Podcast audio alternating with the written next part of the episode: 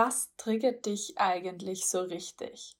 Es kann gut sein, dass sich dahinter ein Trauma versteckt, was du schon sehr, sehr lange mit dir rumschleppst. Egal, ob es der männliche Kollege ist im Meeting, der dir ständig über das Wort redet, oder ob es einfach eine Begegnung auf der Straße ist, die die Emotion in dir hochkochen lässt. Mit Dana im zweiten Teil unseres Interviews sprechen wir über Selbstzweifel, Trauma und auch ganz, ganz spannende Beispiele aus ihrer Arbeitspraxis und du wirst erkennen, was sind eigentlich so meine Triggerpunkte. In diesem Sinne wünsche ich dir viel Spaß hier im Female Leader Stories Podcast. Deine Katja. Würdest du sagen, dass das zum Beispiel auch das Thema ja, Selbstzweifel ein großes ist äh, bei deinen Klientinnen. Also ich merke das auch immer bei meinen Klientinnen. Also wirklich, dass so dieses Gefühl von eigentlich kann ich nichts und ich hoffe, keiner findet es heraus, ein ganz großes Thema ist, ja, was man auch wegdrückt, wo man einfach drüber faken möchte, sage ich jetzt einmal, ähm, dass da dann schnell auch mal die Fassade bröckelt, wenn man mal so den gehalten wird, auch in dem Thema. Absolut. Wobei das tatsächlich auch ein bisschen braucht, bis man durch diesen Selbstzweifelpanzer durch ist, weil auch da wieder, wir mhm. sind so gewohnt, diese Selbstzweifel zu haben, dass mhm. uns diese Selbstzweifel eine gewisse Form von Halt geben. Okay. Also das ziemlich skurril, was die Gefühle angeht. Wir kennen Selbstzweifel mhm. und in dem Moment, wo ich immer wieder in Zweifel stelle, bin ich gut genug? Habe ich das jetzt richtig gemacht? Ne? Für mich ist immer das klassische Beispiel, ich habe eine Top-Präsentation vom Vorstand oder vor Projektleitung gehalten. Ich fahre nach Hause und ich rege mich über die eine Kleinigkeit auf, die nicht geklappt hat, obwohl 99 Prozent mega gewesen ist. Ganz ein, ein anderer Fokus, äh, immer auf die Selbstkritik. Ja. Genau, und ich sitze im Auto und diese Selbstzweifel machen mich fertig, weil gleichzeitig haben wir dann noch den, wie du immer so schön sagst, der innere Kritiker, Ne? Die Stimme, die sagt, wie konntest du bloß und du musst besser werden. Natürlich, der, der Teil ist da ja auch bei. Deswegen sind ja gerade Frauen, die eine herausfordernde Kindheit hatten, so erfolgreich, weil ihnen das ein Gefühl von, von Kontrolle dazu gibt. Ne? Sie kontrollieren ihre Karriere, ihr Leben. Aber ja, das ist halt das, was sie als Kind nicht erlebt haben, dass da eine Kontrolle über dem Leben gewesen ist. Ja, ja, absolut gerade diese Parallelen sind ja auch spannend. Also du sagst ja auch, ja, äh, heute nennt man das Trauma, ja, das, was man da so schützt. Was, was würdest du sagen, wann hat man ein Trauma oder wann ist man traumatisiert? Also aus meiner energetischen Warte grundsätzlich dann, wenn Energie an einer Stelle nicht fließt. Ja, das, das ist am physischen Körper. Ich sehe halt zwei Körper. Ich sehe den, den ich anfassen kann. Ich sehe aber auch die Aura, den energetischen Körper um mich herum. Und wo das hängt, ist im Grunde egal. Gerade was den physischen Körper angeht, laufen ja ganz, ganz viele Studien im Moment. Man kann ganz viel nachweisen. Ähm, dann gibt es. Finde ich auch sehr spannend, ja, mit, mit Chakren und so weiter zum Beispiel. Ja. ja, und auch, also tatsächlich, was in der Biologie und in der Medizin mittlerweile überprüft wird, äh, das, das ist phänomenal, wenn man da Vorträge hält. Also da sind andere deutlich besser als ich, aber ich fühle mich natürlich sehr bestätigt in dem, was ich mache, wenn ich sie erzählen höre, was da im Körper passiert. Und ich nehme es halt auf energetischer Basis wahr. Und das ist genau der Punkt, dass wir uns ganz häufig gar nicht eingestehen, dass wir traumatisiert sind. Denn ein ganz großes Thema, was jetzt immer mehr nach vorne kommt, ist das sogenannte Entwicklungstrauma. Das heißt, ich mhm. brauche nicht zwangsläufig so einen klassischen Traumaauslöser wie ähm, ein Elternteil ist gestorben oder ein Geschwisterchen, äh, ein schwerer Unfall, eine Naturkatastrophe, siehe Ahrtal in Deutschland, ein, auch vielleicht ein sexueller Übergriff, sexuelle Gewalt oder jegliche Form, andere Form auch von Gewalt. Das sind natürlich klassische Traumaauslöser. Die kann man anfassen, in Anführungsstrichen bitte. Also ich wünsche sie niemandem. Was ich, ich betone es deswegen, weil diese Entwicklungstraumata, die ganz viele von uns haben, die sind da ein bisschen, ich mag das auch nicht ganz. Versteckter bitte? vielleicht, oder? Versteckter. Versteckter und sie werden damit schwieriger zu fassen. Also das schwierig jetzt bitte so ein Stück weit in Anführungsstrichen. Denn, ja, oh Gott, ja, Mama hat sich halt nicht so um mich gekümmert oder Papa war ja nie da. Das, das sind so Sätze, die man dann so vor sich hin sagt. Und häufig gehen wir auch in den Schutz unserer Eltern. Sie konnten es ja nicht besser. Du nickst auch. Ja, total. Also, äh, äh wo das auch so zusammengefasst wird, gerade das ist so emotional neglect. Also man wird eigentlich emotional sozusagen ein bisschen vernachlässigt, aber man ist ja auch nichts anderes gewohnt, wie wenn man 20 Jahre in der Männerdomäne ist. Man ist ja auch nichts anderes gewohnt. Also es ist normal. Das ist ja auch ähm, menschlich. Es ist menschlich. Man muss natürlich auch ein bisschen so die, die Zeit anschauen. Äh, wenn du jetzt meine Generation nimmst, ich bin 70 geboren, die Eltern dazu sind Kriegs- bis Nachkriegskinder. Da waren Emotionen nicht, nicht an erster Stelle. Die Menschen wollten überleben, Punkt. Emotional Wellbeing, was? so in dem Stil, genau. ich will was zu essen auf dem Tisch. So. Und ich hätte gerne eine Wohnung, äh, die nicht irgendwie aus drei Trümmersteinen oder so besteht. Genau. Ja. Ne, das darf man einfach man natürlich nicht vergessen. Deswegen auch diese Kindheitsarbeit, egal ob das jetzt ein konkretes Trauma ist, nenne ich es jetzt mal, oder eben so ein Entwicklungstrauma, hat nie mit Kritik an den Eltern zu tun. Es hat wirklich damit zu tun, was hat es mit mir gemacht. Und dass die mhm. Eltern vielleicht diejenigen waren, die, die diese Situation gestellt haben, das steht auf einem ganz anderen Blatt. Mhm. Ne? Und mhm. natürlich auch die Empathie ist wichtig an der Stelle, aber trotzdem, es geht nicht darum, die Eltern zu kritisieren. Und das ist für viele nämlich ein Problempunkt, die Eltern auch mal als schlechten Vater zu bezeichnen. Damit will ich dem Menschen nicht zu nahe treten, sondern wenn ich einen Vater habe, der keine Nähe zulassen kann, mhm. der deswegen unbedingt ins Außen muss, weil alles, was Familie ist, was er liebt, viel zu nahe ist, dann, dann ist das für den total nachvollziehbar dass der sich einfach mit Hobby, mit Job, mit was auch immer aus dem Staub macht. Das heißt aber für das Kind ja nicht weniger, dass da kein Papa ist, das ihn lieb hat. Ja. Der ihn lieb hat. Es, der es lieb hat. Jetzt haben wir Sondern noch was anderes bevorzugt, was ja noch schlimmer ist. Ja.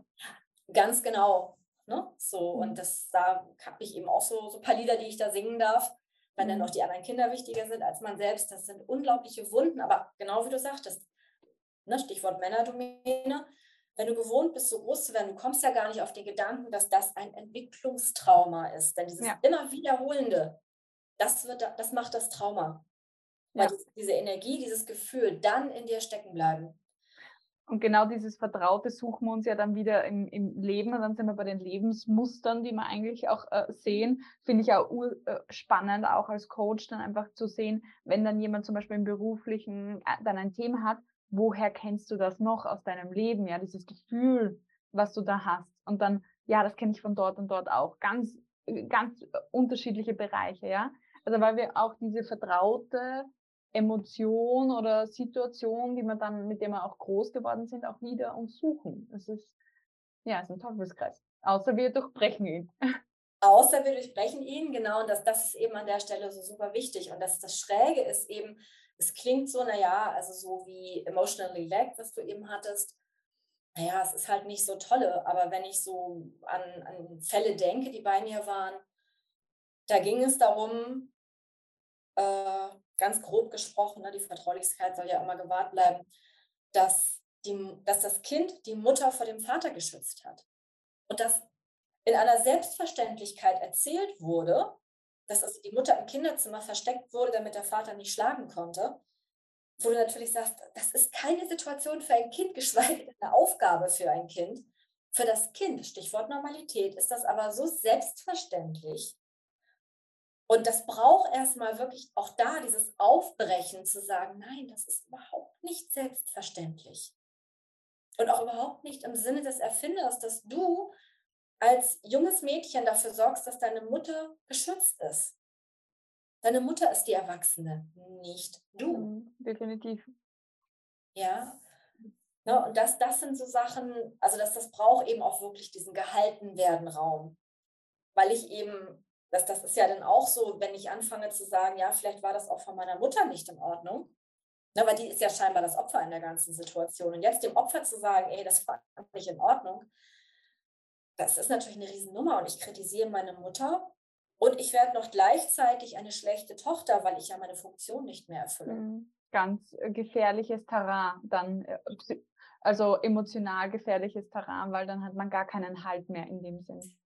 Ganz genau. Und dann lebe ich es nämlich weiter weil ich mich mega weiter um meine Familie kümmere, weil ich, also auch um meine Eltern kümmere, aber auch um meine eigene Familie kümmere, um meine eigene Familie vielleicht auch an erster Stelle kommt, meine Bedürfnisse an zweiter, dritter, vierter, je nachdem. weil ich dann nämlich die gute Tochter bin. Das, das ist total schräg. Ich hole mir eine Belohnung dadurch, dass ich mich für mich selbst ungesund verhalte. Ja, ja. Ein Teufelskreislauf, Dana. Also ist ganz wichtig, dass man ähm, ja da auch eine Awareness dafür generiert und jeder, der uns zuhört, kann sich eh auch selber so ein bisschen hinterfragen, äh, wie man auf ja schon so sehr kritische und auch vielleicht auch triggernde Punkte, die wir da jetzt so angesprochen haben, auch reagiert. Wenn man tendenziell da emotional darauf reagiert, auf das, was wir jetzt gerade besprochen haben, ja, dann ist wahrscheinlich auch noch was da, was man sich anschauen kann. Ja. Also so als kleiner, kleiner Hinweis für alle Hörerinnen. Ähm, ja, genau, da auch wirklich auch sich selbstkritisch zu hinterfragen. Ganz genau. Weil jemand, der, dem das nicht betrifft, der denkt sich so, aha, spannend, was die zwei jetzt quatschen, aber ja, ist irgendwie nicht, äh, also betrifft mich nicht, ja. Genau, dann ist der Panzer vielleicht noch so stark, dass, oder die Wunde darunter noch so groß, dass es nicht geht, oder es ist tatsächlich gerade mal nicht das angesprochen, was triggert. Dafür mhm. sagen wir vielleicht zum Abschluss irgendwas, wham, und derjenige oder diejenige geht hoch. Also das ist schon interessant, auch grundsätzlich. Also beschäftigt, also ich bin ja äh, äh, generell ein Mensch, der immer weiter wachsen möchte und sich auch gern mit solchen Themen beschäftigt.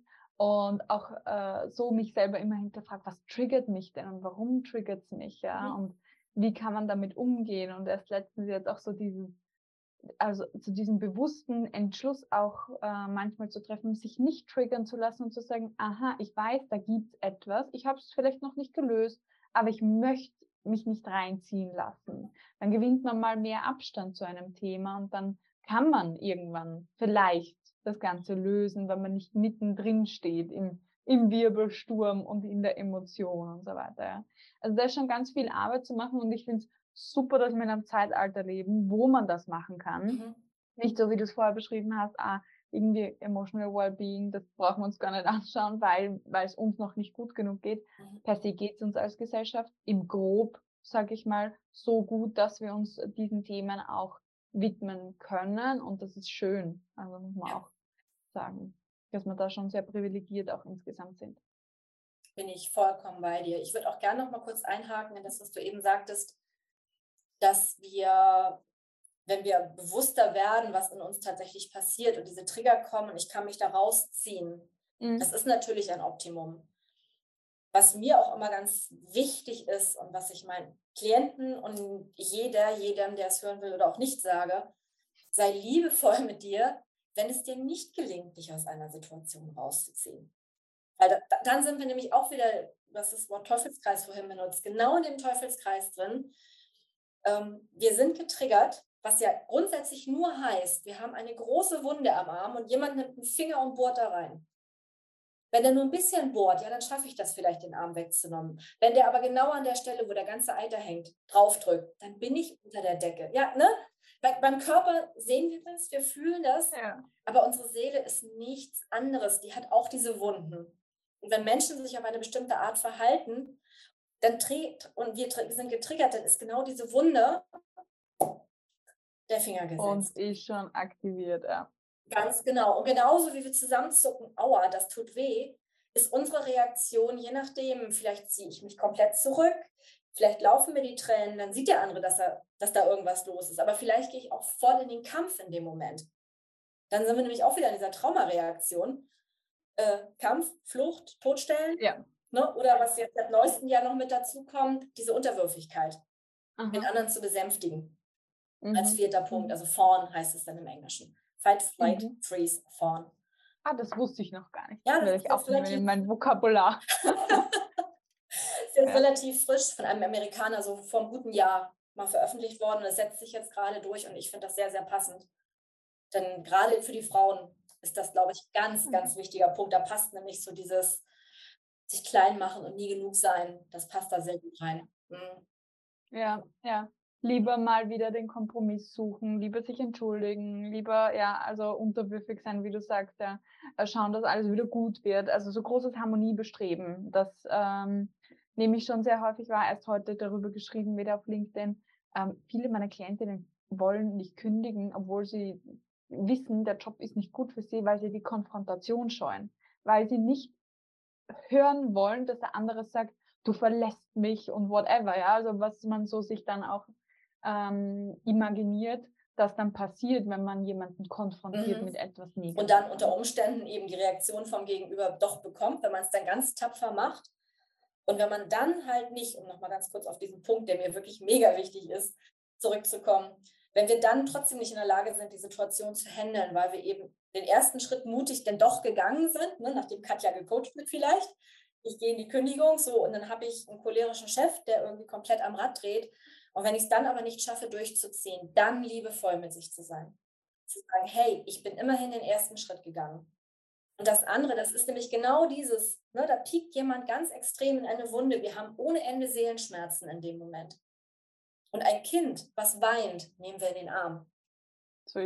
Als Erwachsenen sagen wir, wie konntest du ja, bloß? So dumm sein, wieder dich einkochen zu lassen. Ganz genau. Und deswegen, also wirklich der Riesenappell, wenn es uns nicht gelingt, ideal in einer Situation zu, zu reagieren, liebevoll mit ja. uns zu sein und zu schauen, mhm. dass die Tränen, die inneren Tränen, die wir dann weinen, dass die aufgefangen mhm. werden. Das ist ein wunderschöner Appell, Danai. Möchtest du gerne noch ähm, allen Female Leader Stories Hörerinnen etwas mitgeben auf dem Weg als Tipp für ihre Karriere? Geht euren eigenen Weg.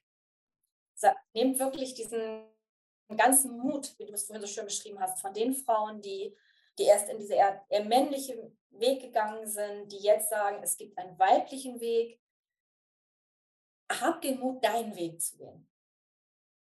Geh deinen genuinen Weg, deinen genuinen Führungsstil, leb den, bring den in die Welt und vor allem bleib dabei körperlich und emotional gesund. Und wenn du das nicht bist, dass dann doch die Kopfschmerztabletten kommen oder eben immer mehr Werbung für irgendwelche Beruhigungs-, pflanzlichen Beruhigungsmittel, die man so beobachtet, dann stimmt was nicht. Und dann ja. bist du vielleicht auch nicht da, wo du dein volles Potenzial einsetzen kannst. Ja, das wirklich als Warnzeichen auch, die Warnsignale auch dann nochmal ernst nehmen und aktiv werden. Mhm. Ganz genau. Ja. Und dann wirklich zu prüfen und dann geh deinen Weg. Du bist es wert, dass du deinen Weg gehst.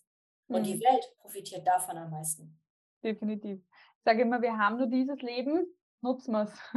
Und die Karriere ist einfach ein großer Bestandteil davon. Ja. Also wir, wir verbrauchen ganz viel Zeit. Mhm. Ach, schön, ja. neues, neues Goodie hier. Äh, ganz viel Zeit in unserer Karriere und dann ist wichtig, dass wir die nutzen. Genau. Ohne dich funktioniert nämlich deine Arbeit nicht. Ganz mhm, genau. Definitiv. Herzlichen Dank, Dana, für deine Insights und dass du den einen oder anderen von uns jetzt getriggert hast, hoffentlich, damit sich was bewegt. Ich wünsche es mir von Herzen, genau. Und jeder kann sich natürlich auch gerne bei mir melden, wenn sich da irgendwas in Bewegung gesetzt hat. Herzlichen Dank dir. Super. No? Dankeschön. Alles Liebe. Ich danke dir ganz herzlich, dass ich da sein durfte. Hi meine Liebe, hier ist deine Katja. Was beschäftigt dich in deiner Karriere am meisten? Ich möchte es wissen und dir dabei helfen, es zu lösen. Egal was es ist, von Gehaltsverhandlungen über Bewerbungen, über wo will ich überhaupt in meiner Karriere hin oder wie gehe ich mit Kollegen um, die schwierig sind. Egal welche Frage du hast, ich beantworte sie im Hot Seat Coaching in den Female Leader Stories. Und wie funktioniert's? Du schickst mir auf LinkedIn in einer privaten Nachricht eine Sprachnachricht und nimmst deine Frage und deine aktuelle Situation auf. Wenn du Glück hast, dann wähle ich dich aus für das Hot Seat Coaching und deine Frage wird live hier auf Female Leader Stories beantwortet. Ich freue mich auf deine Frage. Bis ganz bald, deine Katja.